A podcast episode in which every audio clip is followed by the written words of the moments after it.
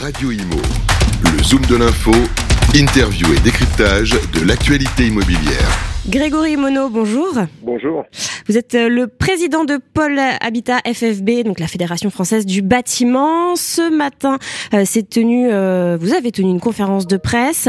Euh, le thème était très très clair. Logement neuf, dernier appel avant euh, point de non-retour. Vous avez évoqué donc cette année hein, qui vient de se terminer, qui s'est terminée l'année 2023, euh, cataclysmique pour le pour la construction, pour le logement neuf.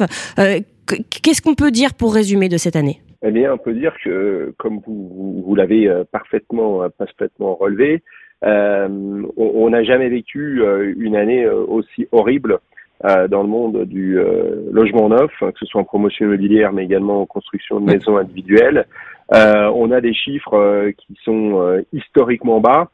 Mais euh, au-delà de tout ça, euh, on, on se rend compte que euh, la crise du logement euh, commence à toucher euh, depuis cette année bon nombre de, de nos concitoyens qui, malgré le fait que euh, ce soit des actifs, eh ben, ont de plus en plus de mal à se loger euh, dans les euh, dans les différents territoires euh, où euh, où ils ont justement leur leur emploi. Euh, et ça, c'est quelque chose d'assez euh, d'assez nouveau.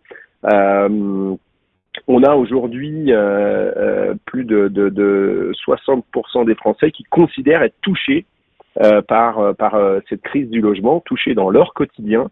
Euh, et c'est vrai que euh, on, on alerte hein, depuis depuis euh, de très nombreuses années euh, sur euh, sur ces sujets-là parce que nous on a des indicateurs avancés qui nous ont fait dire euh, que euh, on, on pouvait euh, avoir une bombe sociale. Hein, ça avait été repris par Ouais, Par Klein, Olivier qui Klein, oui. exploser. Mm, mm. Olivier Klein, pardon, ouais, à l'époque qui, qui pouvait qui pouvait exploser. Et clairement, là, elle est en train de le- la mèche est allumée. hein. Mm. La mèche est allumée, ça risque vraiment de de de, de, de- de péter fort. Hein, excusez-moi du terme, dans les euh, dans les prochains mois. Tout à l'heure, vous avez parlé, ventes. juste tout à l'heure, vous avez parlé d'une petite BD euh, qui représentait bien euh, le- les Français. Hein, là, vous parlez du travail et, et du logement. Vous pouvez nous rappeler ce que ce que c'était? Une petite Oui, image. c'était un employeur qui euh, qui était euh, très heureux de pouvoir accueillir dans son entreprise une nouvelle collaboratrice et qui lui disait et en plus vous pourrez euh, avoir une journée de, de, de télétravail par par semaine. Et la collaboratrice lui répondait oui mais moi je pensais euh, dormir au bureau. Mm. Euh, parce que justement elle ne savait pas où se loger. Et ça illustre vraiment euh, ce que l'on peut euh, ce que l'on peut voir euh, aujourd'hui dans notre euh, dans notre quotidien euh, dans nos entreprises. Euh, alors justement, pour donner quelques chiffres à nos auditeurs, c'est vrai que vous avez dit que c'était la pire année, hein, donc c'est pire que l'année 2020, hein, qui était euh, euh, et que l'année 2022, qui étaient les pires années. Alors là, c'est, c'est, ça tombe à 123 000 unités les ventes de logements neufs aux particuliers pour 2023, donc moins 38% euh, par rapport euh, par rapport à, l'année précédente. Oui, on, le voit assez, euh, assez nettement. hein, et, et au- aucun des deux segments, que ce soit la promotion immobilière ou le logement collectif, n'est épargné. En maison individuelle, pour vous donner un chiffre, on est descendu en dessous de la barre symbolique des 60 000 logements. C'est-à-dire que on est dans un niveau inférieur à ce qui avait pu se passer euh, euh, au, au début des années, euh, des années, euh, des années 90. Euh, si on remonte sur aujourd'hui les 15 dernières années, eh ben, on, on- est largement en dessous de la moyenne, de la moyenne de long terme. Et, et, et- et que là aussi, hein, on, on a un autre sujet nous, de comparaison, c'est le nombre de logements mis en chantier par rapport au nombre de ménages. C'est un ratio qu'on qu'on tient. Et là, alors là, on a un ratio qui, pour vous donner un ordre d'idée, euh, correspond celui euh, à l'année 1950.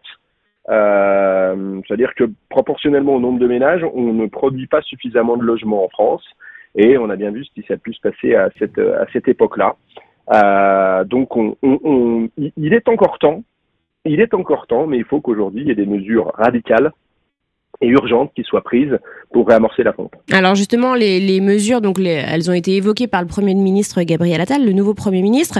Euh, il a clairement dit que euh, le gouvernement allait chercher euh, le logement avec les dents pour les Français.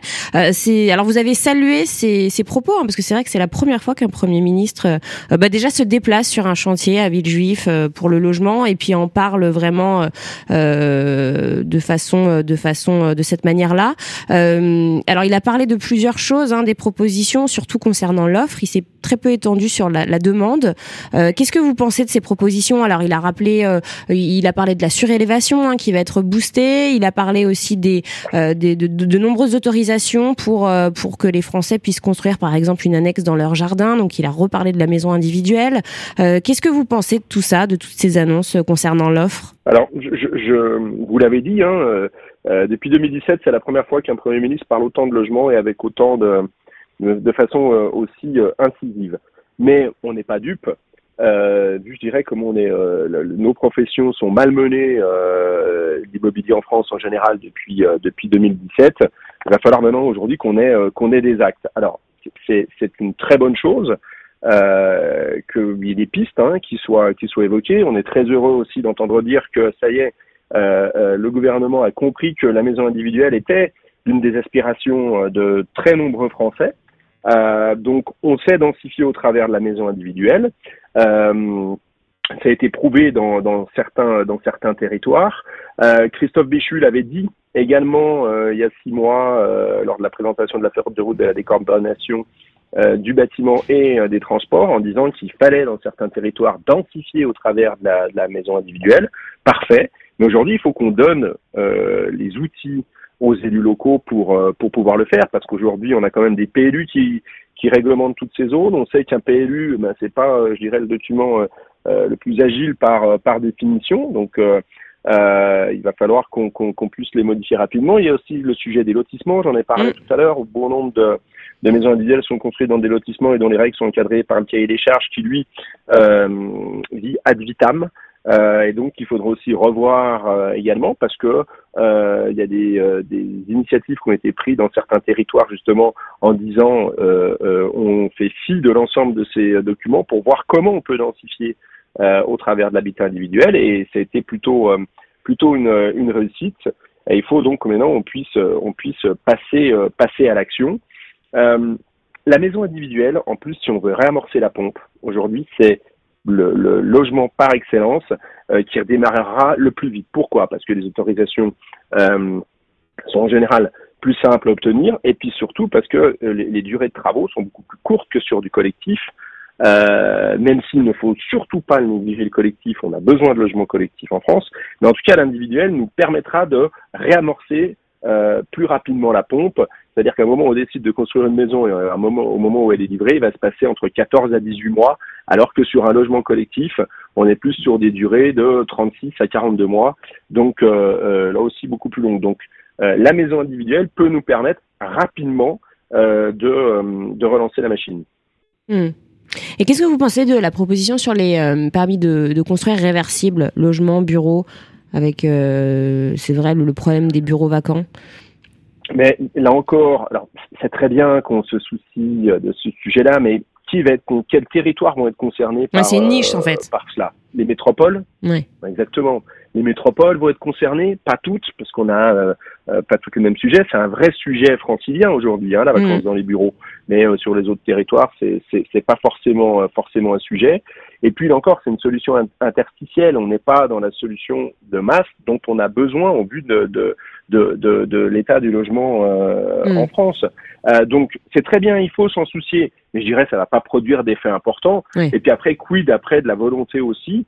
on a parlé de mixité, vous savez euh, euh, des usages dans certaines oui. zones commerciales, dans certains territoires, mais quid demain de, du stationnement de ces nouveaux logements euh, qui vont venir justement s'opposer euh, au stationnement de, de, de, des utilisateurs euh, de, ces, de ces zones commerciales qui ont besoin de leur stationnement pour pouvoir vivre. Est-ce qu'ils vont accepter qu'on vienne construire du logement dessus et qu'après leurs clients ne puissent plus se garer? Je suis pas certain. Donc voilà, donc attention euh, aux, aux, remèdes et aux À pas se perdre dans les. Euh, ouais, ouais. Exactement. Il faut, mm. il faut s'en soucier. Hein. Je, je, j'ai pas de sujet. Mais dans un second temps. C'est pas le, c'est pas le remède miracle. Ouais. Alors justement, quels, so, quels seraient selon vous les remèdes miracles euh, en termes bah, de, de d'offres et puis de demande aussi?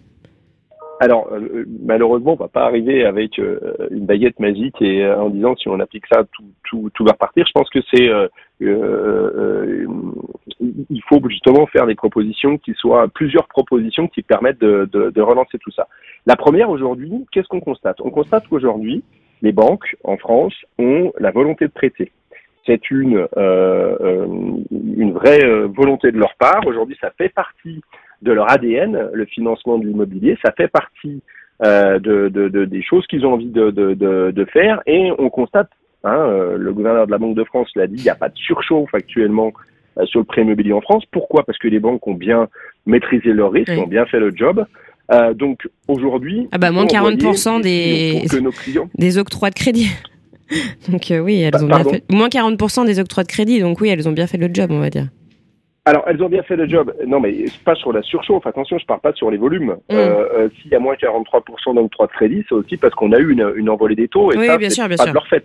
Hein il y a une baisse de la elles demande. Ont bien fait le job sur le fait qu'il n'y ait pas de surchauffe. Le Mm. consommateur, on a, on a très peu de, de clash sur le crédit immobilier. Donc, quand elles ont décidé de délivrer des prêts, bah derrière, euh, on analyse ça plutôt sur les dix dernières années. Euh, le consommateur a été bien conseillé et bien protégé. Euh, mais en fait, le consommateur, il faut lui envoyer des signaux. Donc aujourd'hui, bah, si euh, le gouverneur de la Banque de France pense qu'il n'y a pas de surchauffe, pas de souci, bah, on suspend les règles HCSF. Parce que là aussi, il faut libérer les contraintes. Oui, mais alors là, la Banque de France est totalement contre. dans tel cas, tel cas. Euh, elle, elle Bah, dit que- oui, mais alors, Ouais. attendez. Elle je suis d'accord avec vous, mais euh, euh, euh, donc faut pas que le gouverneur dise Ouais. euh, qu'il n'y a pas de surchauffe dans le prêt immo- dans le dans le, le, le- le prêt immobilier en France. Euh, qu'on mette en place des réglementations pour contrer une surchauffe et pro- protéger le consommateur, aucun j'ai aucun sujet avec ça. Sauf qu'aujourd'hui il n'y a pas de problème. Donc pourquoi laisser en place des réglementations alors que euh, le premier ministre a dit qu'il justement il fallait simplifier euh, euh, et euh, le- le- lâcher un peu la bride sur ces sujets-là. Oui, mais selon On le gouverneur, justement, il n'y a pas de problème parce qu'il y a ces règles qui sont assez strictes. Non, voyez non, Enfin, ah non, je, je répète ce que, ce que m'a dit la Banque de France. ouais. hein, je, je répète. Je... Ouais, mais regardez, regardez, regardez ce qui s'est passé avant 2019. Euh, Est-ce qu'on avait un problème de surchauffe dans le prêt immobilier Est-ce qu'on a eu, euh, je crois que le taux de, de, de, de défaillance sur le prêt immo en France, il était inférieur à 1%. C'est-à-dire qu'il y a 99% des prêts immobiliers en France où ça se passait bien. Donc, euh, il y avait déjà pas de surchauffe avant. Je veux dire, c'est, voilà, qu'on mette. C'est pour ça qu'elles nous ont toujours surpris ces règles HCSF, euh, parce que pour nous, il n'y avait pas de problème déjà avant celle-ci. Hmm. Donc pour vous, il y avait pas, elle n'avait pas hein. lieu d'être. Mais non, on n'avait déjà pas lieu d'être au moment où on les a mis. Donc à un moment, il faut qu'on nous, euh, il faut qu'on qu'on qu'on qu'on qu'on mette, euh, je dirais, qu'on fasse des, qu'on émette des signaux pour dire, mais allez-y, euh, les banques, euh, des banques euh, sont là pour vous prêter. Parce que quand on parle que de contraintes, vous savez, il y a beaucoup de psychologie dans tout ça. Quand on parle que de contraintes, ah, nos clients euh, ont du mal à pousser la porte de, de, de leur banque, alors qu'on voit que nous, euh, la demande commence justement à revenir un petit peu plus euh, de manière importante. On le voit, euh, on, pousse euh, la porte de nos, euh, de nos de nos agences parce que la demande est là. Mais après, voilà, on, derrière, eh ben, euh, ça se transforme pas forcément sur euh, sur un- sur un financement. Mm. Et justement, euh, où je pense que euh, on n'est pas du tout d'accord avec ce qui a été dit sur le fait qu'il fallait soutenir l'offre. L'offre, il fallait le soutenir en 2017. Hein. En 2017, on nous parlait d'un choc de l'offre qui a jamais vraiment eu lieu. Euh, l'offre, à cette époque-là, d'accord, euh, il aurait fallu la soutenir. Aujourd'hui, on n'a pas de sujet d'offre. Euh, on, a des produits à disposition, hein. on, peut relancer des opérations. Notre vrai sujet, c'est la demande. Et c'est pour ça que chaque fois que on a eu des crises dans le, logement en France, eh ben, on a eu des plans de relance. Et ces plans de relance sont toujours passés par le financement des plus modestes et l'accompagnement justement euh, de l'investisseur privé. Donc aujourd'hui, nous, ce qu'on souhaiterait, c'est simple, le tuyau, il existe, les banques le maîtrisent. On rebranche le tuyau du PTZ euh, sur euh, tout le territoire français avec une quotité à hauteur de 40%. Parce qu'aujourd'hui, je prends juste l'exemple de la maison individuelle. Euh, les 44 000 maisons qu'on a perdues, si vous raisonnez en, en TVA, c'est à peu près un milliard huit de TVA. Hmm. Donc, si on veut relancer et, et- et, euh, ramener des recettes plus importantes au travers du logement euh, au niveau de nos finances publiques, eh ben, il faut justement euh, euh, utiliser ce qui existe. Donc, le PTZ existe. On a autre chose aussi qui existe, c'est le Pinel qui est maîtrisé. Donc, il faut rétablir euh, là aussi, peut-être ponctuellement, hein, je dirais pendant une, une certaine durée, euh, mais euh, le Pinel dans sa version 2022. Euh, et là, au moins, on aura plus uniquement des investisseurs institutionnels, mais aussi des investisseurs privés qui venaient sur ces marchés-là bah, pour financer leur retraite euh, et autres. Donc il faut aussi qu'il y ait une incitation. Et puis la troisième proposition pour euh, aider euh, et favoriser la demande, c'est exonérer le droit de mutation euh, sur les donations en numéraire, y compris les sessions de pelle et de sel. Et c'est là-dessus que c'est important parce que euh, beaucoup, beaucoup, beaucoup de nos concitoyens ont des parents ou des grands-parents peut-être qui ont un pelle, un sel. Alors rappelez à nos auditeurs ce que c'est. Hein, c'est le, le plan épargne logement. Le plan d'épargne logement. Voilà. Ouais. Exactement. Donc le PEL, le, le, ce plan épargne logement, s'il était euh, au même titre qu'une qu'une qu'une assurance vie, s'il était justement cessible sans aucun droit, eh bien ça pourrait permettre justement euh, euh, à certains de nos de nos clients bah, de de les aider à constituer cet apport tant qui, aujourd'hui est le Graal pour pouvoir accéder au prêt. Et je dirais, là, on irait mobiliser cette épargne, qui une, une épargne en général, c'est jamais des très gros montants, hein, mais en tout cas qui pourrait permettre quand même de manière assez importante euh, de redonner de l'air à la demande. Hmm.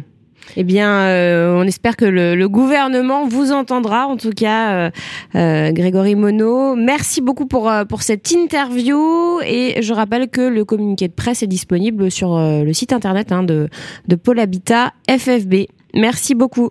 Merci à vous. Bonne journée. Radio Imo, le zoom de l'info, interview et décryptage de l'actualité immobilière.